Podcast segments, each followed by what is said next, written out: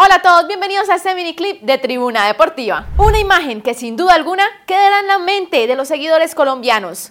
El Mane Díaz, papá de Luis Díaz, celebró al borde de la locura las anotaciones de su hijo. Y es que así como el Mane Díaz terminó más de un seguidor colombiano, pues es la primera vez en la historia en que la selección Colombia derrota a la selección de Brasil en unas eliminatorias sudamericanas. Las clases de la selección Colombia. Entre los puntos altos de la selección Colombia, sin duda alguna, se encuentra James Rodríguez.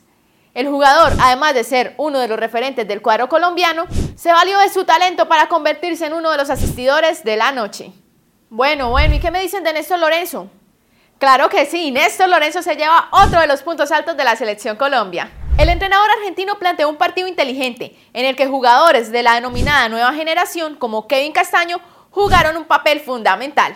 Para finalizar, no se puede dejar a un lado la gran labor que hizo Luis Díaz, el protagonista de la noche, quien además de sus goles fue el más insistente y el que más inquietó a los rivales. La quinta jornada de las eliminatorias suramericanas, la selección Colombia se ubicó en la tercera casilla del premundial. El conjunto cafetero tiene nueve unidades y es superada por el líder Argentina que tiene 12 puntos y por Uruguay que tiene 10 puntos.